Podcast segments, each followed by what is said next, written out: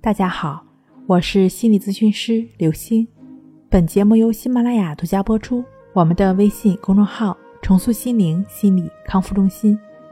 今天要分享的内容是：强迫洗涤到底该不该洗？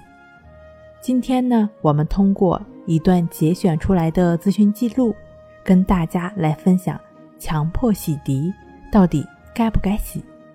来访者说：“是的。”我理智上、头脑上能够知道，但是，一旦出现了想洗的这种情况的时候呢，我还是很担心，非常恐惧，还是会去洗。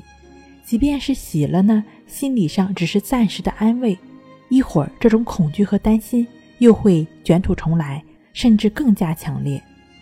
因此，如你所说，那个污渍到底是什么不重要，要不要洗，同样的也不重要。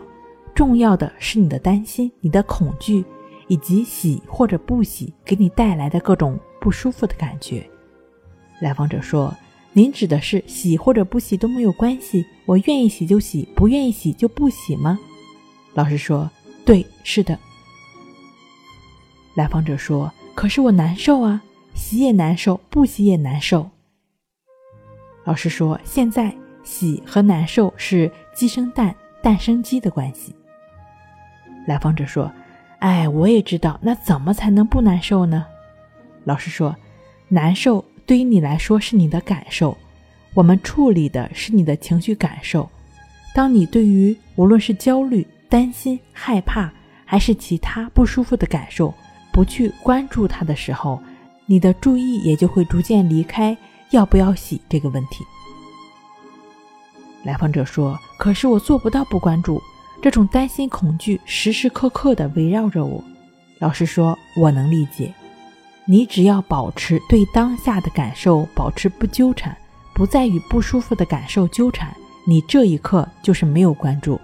这种不舒服的感觉来了，你就只是持续的不管它，这就是你需要做的。”来访者说：“一瞬间的不管它，我能做到，可是我持续不了啊，毕竟它一直缠绕着我。”老师说。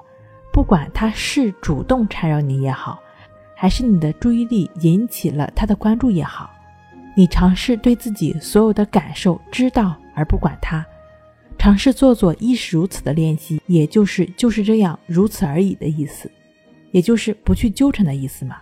随着你的不纠缠，你的情绪会自然而然的平和下来。那你到底要不要洗？洗多久？这些你的心都是知道的。好了，今天跟您分享到这儿，那我们下期再见。